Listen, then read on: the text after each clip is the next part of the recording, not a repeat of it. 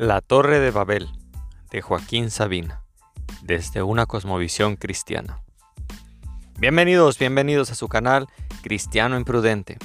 En este mundo donde analizar, ser crítico, autocrítico, es lo más imprudente que existe, en especial en el cristianismo, donde malentendemos la palabra juzgar y la vemos como algo totalmente negativo eh, no es la intención ahorita cubrir qué significa la palabra juzgar, pero los cristianos deberíamos ser autocríticos y juzgar todo lo que vemos, en el sentido de discernir todo lo que escuchamos, todo lo que entra por nuestros ojos, nuestros oídos. Y en esta sección, para no extenderme y desviarme demasiado, quiero analizar un cantautor que aclaro no cristiano, eh, el señor Joaquín Sabina, alguien muy talentoso, eh, al menos desde mi perspectiva. Eh, mi intención no es volver seguidores a las personas de este podcast, sino analizar realmente la letra de Joaquín Sabina, que hoy en día la alabanza cristiana en muchos de los casos se ha vuelto algo meramente sentimental, algo meramente lleno de bonitos acordes, pero ¿por qué no desnudar la música a la luz de su letra solamente? En esta sección te voy a mostrar la letra de Joaquín Sabina, sin música, sin acordes, que, para mí tiene muy buenos arreglos, tiene eh, este, este cantautor español llamado Joaquín Sabina, que nació en 1949, considerado uno de los representantes más destacados del folk rock urbano español de los 90.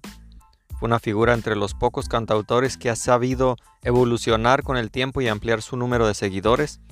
Tiene muy buena letra, a veces difícil de entender, especialmente en este mundo donde la nefasta música eh, sencilla, por así decirlo, del reggaetón que ha simplificado a los oyentes con vulgaridades.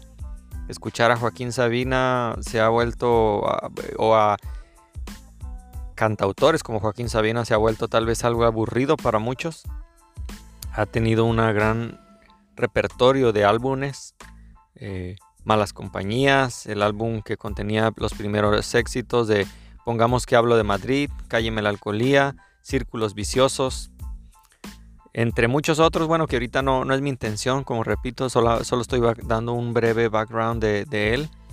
Eh, en la serie de programas Si yo fuera presidente de Fernando García Tola. Componía sintonías de televisión. Tenía álbumes, varios álbumes. Eh, y para que ubiques a este cantautor, en especial si vives en México, sé que dirás, wow, ¿a poco él fue el que escribió esa, esa canción? ¿no? Y estoy hablando de la canción Nos dieron las 10, que tanto se cantaba en, en muchos lugares. Este, Joaquín Sabina mismo dice que le causó gracia saber que en México la gente cuando ya cantaba su música y decía y nos dieron las 10 y las 11, las 12, la 1 y las 2 y las 3 y las 4 y las 5 y las 6, la gente le agregaba, ¿no?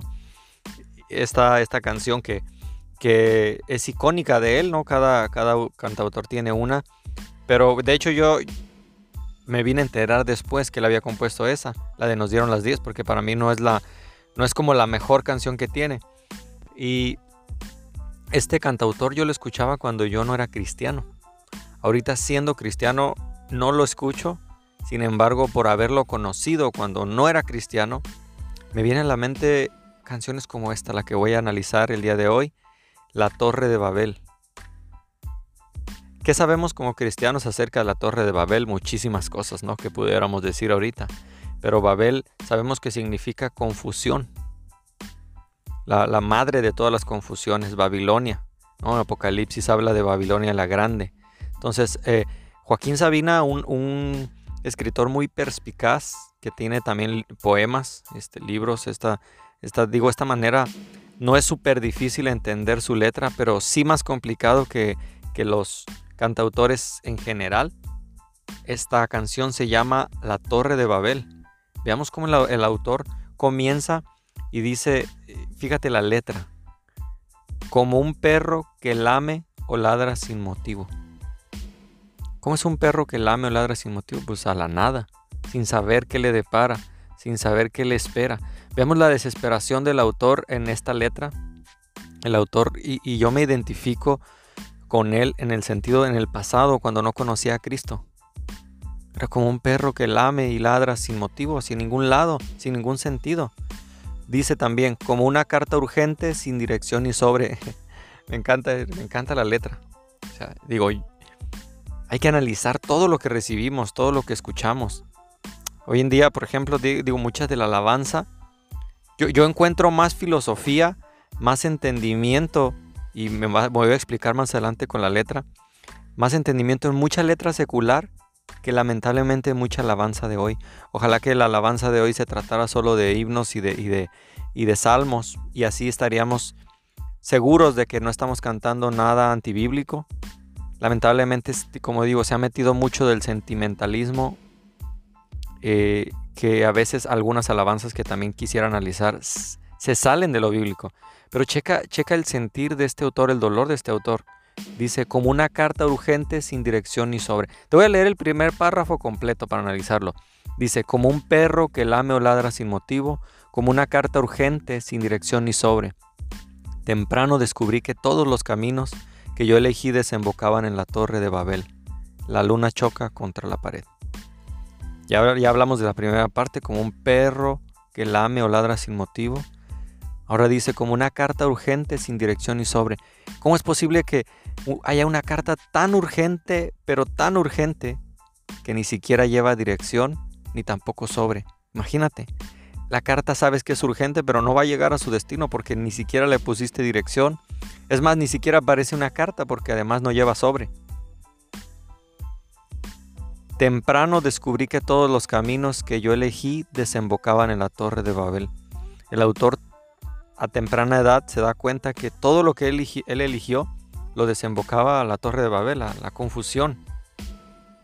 Ah, una cosa es, es que el, nivel de entendimiento es llegar a saber qué sabes, a saber qué sí sabes, a saber qué no sabes y a saber qué no sabes que no sabes. no sé si me explico, muchas veces ni siquiera sabemos las cosas que ignoramos. O sea, no nos damos cuenta de que ignoramos muchas de las cosas. Creemos que las sabemos y nos damos cuenta que pues que en realidad no lo sabíamos. Pablo dice el que el que cree que sabe algo todavía no lo sabe como debería. Pues este autor Joaquín Sabina llega al entendimiento de que y a temprana edad de que todos los caminos que eligió lo llevaban a la, confusión, a la torre de Babel. Es decir, bueno, y, nosotros a qué momento nos, nos damos cuenta? Porque Cristo dijo que Él es el único camino, pero si vamos por muchos caminos, el hecho de, llegar al entendimiento de que todos los caminos llevan a la confusión, o dicho de otra manera, todos los caminos llegan a Roma, no nos sirve si no tomamos un rumbo correcto. El segundo párrafo dice, quiero decir que anduve lo mismo que cualquiera, en busca de unas manos que en mitad de la noche entre tantos idiomas el mío comprendiera por los caminos de la torre de Babel. El acuario, en el acuario se deprime un pez. El autor dice, bueno, no, he sido el único, no soy el primero, porque anduve lo mismo que cualquiera en, busca de unas manos que a mitad de la noche, entre tantos idiomas, el mío comprendiera. Claro, buscaba esa, esa paz, buscaba que alguien le entendiera y que esas manos hablaran su idioma. Ahí aquí habla de un contacto físico. Y en mitad de la noche, claro, las cosas que sabemos que, que van en contra de, de, ya sea de la moral de esta sociedad o de la moral de Dios, las tenemos que hacer en lo oscuro. Así lo dijo Cristo, ¿no? El que, el que no quiere que sus obras sean reveladas, tiene que hacerlo en la oscuridad. Este autor reconoce que buscaba en la mitad de la noche a alguien que comprendiera su idioma por los teléfonos de la Torre de Babel, sí, es llamando, haciendo llamadas de un lugar a otro, ¿no? Este, pidiendo esa, esa comprensión del idioma que él habla y, por eso es que la Torre de Babel es la confusión, ¿no? Hablaban varios idiomas y en realidad todos hablamos diferentes idiomas. Aunque tengas el mismo idioma español, eh, castellano, inglés, hay personas que no hablan tu idioma tú dices, ¿cómo no me entiendes lo que te quiero decir, no? Y esa persona misma dice, ¿este ¿de qué está hablando? Continúa el autor y dice, laberinto de espejos, callejón sin salida, donde baila el azar su negro minué. Cada vez que la bolsa sube baja la vida, cada vez duele más la herida de mi piel. Laberinto de espejos y callejón sin salida. ¿Alguna vez has entrado a un laberinto de espejos? ¿En las ferias de pueblo? Volteas a todos lados. ¿Quién es tu verdadero yo? Eh, en el estudio de Inste vimos que tenemos varios yo. Y no, y no estoy hablando de misticismo, sino de psicología. El yo público, el yo privado, el yo desconocido. Y voy a, voy a, ir desarrollando cada uno de ellos, que hasta ahorita solo mencioné tres, pero el yo público es el yo que somos en todos lados. Todos conocen ese yo de nosotros. No tenemos temor de mostrarlo porque no nos avergüenza, ya sea porque hemos perdido la, la vergüenza o porque de plano no estamos, estamos ocultando algunos de, de nuestras inquietudes, de nuestras dudas, de, de todo de nosotros. El yo público es el que mostramos a todos. Después viene el yo privado. Ese es el yo que yo solamente conozco, nadie más. Son cosas que en mi privacidad hago que nadie más conoce. El, el yo ciego es el yo que yo creo que soy. Cosas que creo que nadie sabe de mí, o, no solo que no saben, sino que yo mismo estoy tan ciego de ver eso y para los demás es tan obvio. Algunos pueden ver en mí, ¿sabes qué? Jorge es un arrogante y yo pensar que soy un humilde. El yo ciego no se da cuenta de lo que todos los demás se dan cuenta. Y luego viene el yo desconocido. Es el yo que nadie conoce, que no conoce ni las personas de afuera ni yo mismo cosas que soy capaz de, que ni siquiera yo sé, que soy capaz de hacer. De manera que, que reaccionaría, que yo diría, no, yo jamás haría eso, pero estando en, una situación, el yo desconocido sale. Sí, ¿Cómo fue que yo pensé en hacer eso? ¿Cómo fue que yo hice eso? Personas que en un momento de ira pueden llegar hasta asesinar a alguien y después decir es que ese no era yo. Cristo dice que algún día todas nuestras obras serán reveladas cuando estemos en su presencia. Y ahí todo será público. Ahí ya no habrá ni el yo ciego, ni el yo desconocido, ni el yo privado, porque todo será público. Laberintos de espejo, como dice Joaquín Sabina, y callejón sin salida. E, el autor me, por eso, aunque es un autor secular, el entendimiento al que llega se me hace muy profundo. Porque él se da cuenta que es un callejón sin salida, donde baila, dice él, donde baila el azar. Su negro minué. El azar. ¿Qué es el azar? Para el cristiano no existe el azar porque dice que para los que aman a Dios todas las cosas le ayudan a bien. Lamentablemente para el que no conoce a Dios depende del azar. Y dice, ojalá y suceda esto y algunos que no creen en Dios dan gracias al universo. Algo muy absurdo, ¿no? Pero continúa el autor, dice, cada vez que la bolsa sube, baja la vida. Estamos tan pendientes, corriendo de un lado para otro, pendientes del petróleo, no de la economía, preocupados, afanados. Cuando Cristo nos dice, bueno, Pablo nos dice que, que no estemos afanosos por nada. La bolsa sube, pero baja la vida, la calidad de vida. Nuestra presión arterial es fácil de, de ser manipulada por las noticias. Y dice que cada vez duele más la herida de su piel. Yo veo, en, en, la profundidad de este autor el sufrimiento que, que tenía en esta, en esta canción. De hecho, este Joaquín Sabina, cuando yo no era cristiano, claro, recuerdo muy bien que iba, iba saliendo con una, tuve una cita con una muchacha y ella era enfermera y para mi, diciéndolo de manera no literal, para mi buena suerte, que, que, quienes son cristianos saben que no creemos en la suerte, pero es un decir, ¿no? Para mi buena suerte en aquel tiempo, no siendo creyente yo, ella atendió a Joaquín Sabina cuando vino aquí a Tijuana. De hecho, Joaquín Sabina tuvo un, pre-paro cardíaco, un problema del corazón, o sea, literalmente del corazón. Casi lo lleva a la muerte. No sé este autor qué pasó por su mente, que a mí me hubiera, me gustaría ahorita que soy creyente compartirle de Cristo. Obviamente, lamentablemente jamás podría hacerlo. Pero, o sea, la, la vida tan frágil que es. Esta muchacha me dice que lo atendió, este, y, a, este autor, y, yo lo admiraba en aquel tiempo, seguía su música.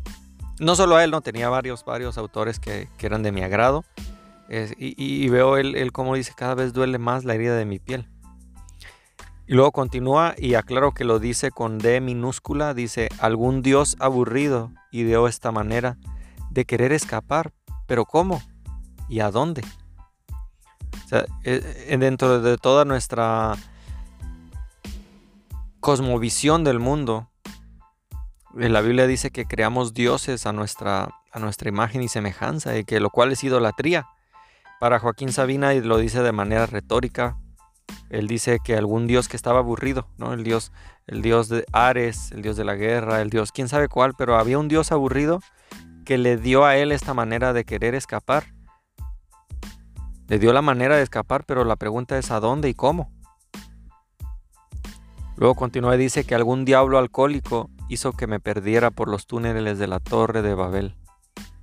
El trapecista empeñó su red. Algún diablo alcohólico, o sea, algún demonio hizo que se perdiera.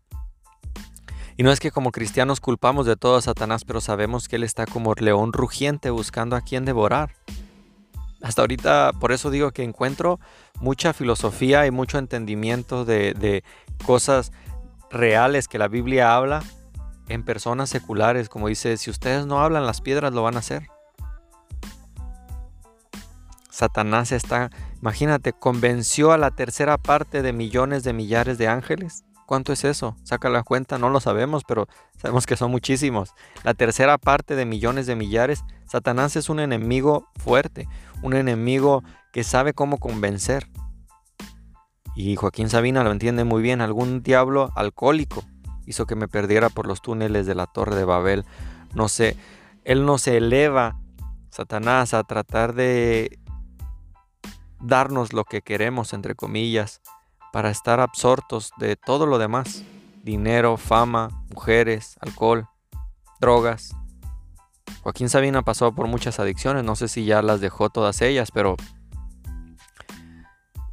Dios nos pone letreros donde dice no estacionarse, y me refiero a no estacionarse, es esa relación que estás iniciando con esa persona, con esa mujer, sabes que no es tu esposa, sabes que va a llegar a otro lugar donde dice stop, deténgase, baje la velocidad, hey, vas muy rápido, eh, eso que quieres hacer no está bien. Pero Satanás quita todos esos carteles y dice siga adelante. Claro que se puede, no pasa nada. Nos hace perdernos por los túneles de Babel y cuando menos nos damos cuenta, como dice, ya no hay vuelta atrás termina con este párrafo con esta frase y dice que el trapecista empeñó su red.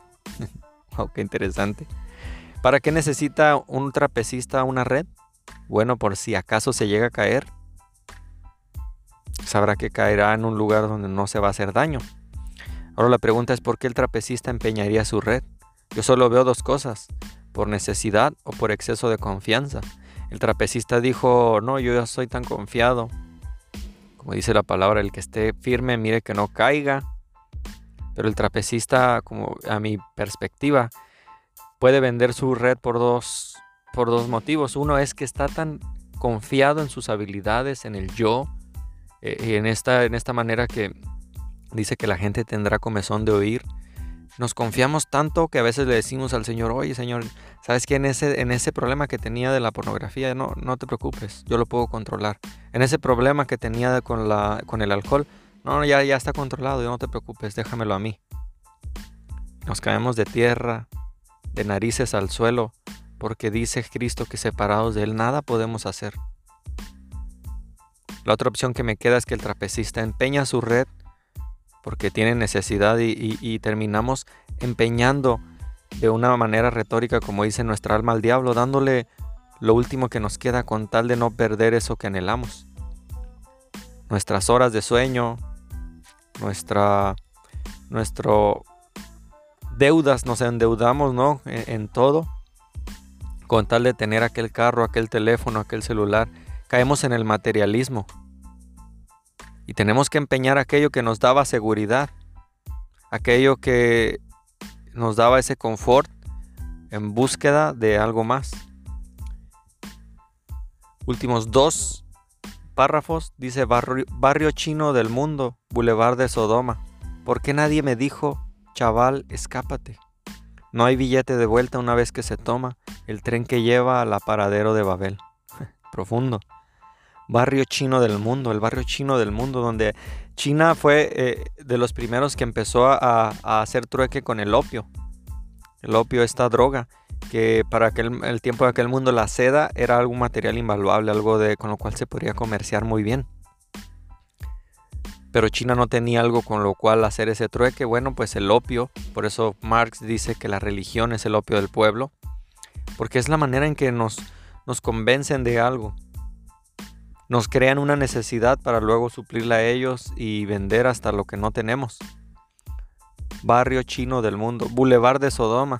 Digo, para, el que no es creyente tal vez sí necesite explicar más a fondo, pero para el que lo es, sabemos quién es, dónde es Sodoma, Sodoma y Gomorra, ¿no? Este, ese lugar que fue destruido por Dios, sus pecados habían llegado tan alto que abusaban de niños, eh, prácticas, tenían prácticas homosexuales, eh, sexo con animales.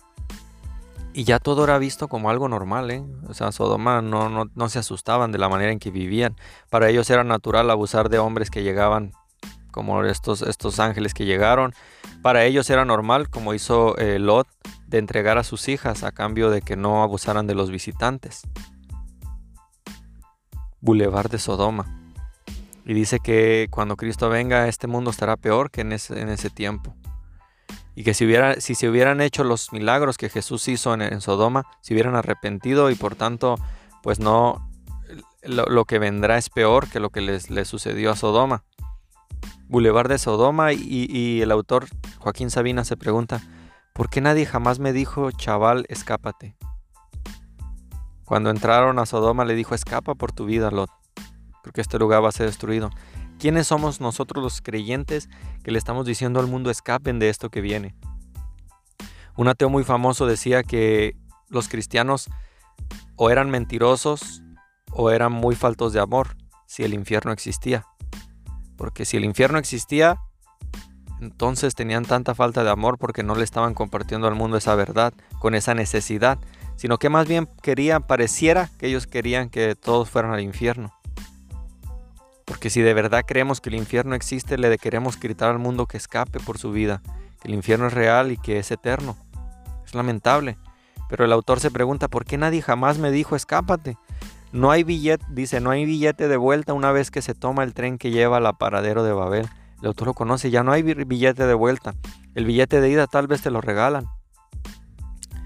Y digo, aquí estoy hablando de toda clase de vicios, drogas, sexo fuera de matrimonio, eh, adulterio, fornicación, enriquecimiento ilícito, ya no hay billete de vuelta. Solo en Cristo hay salvación y solo en Cristo hay perdón de todos tus pecados.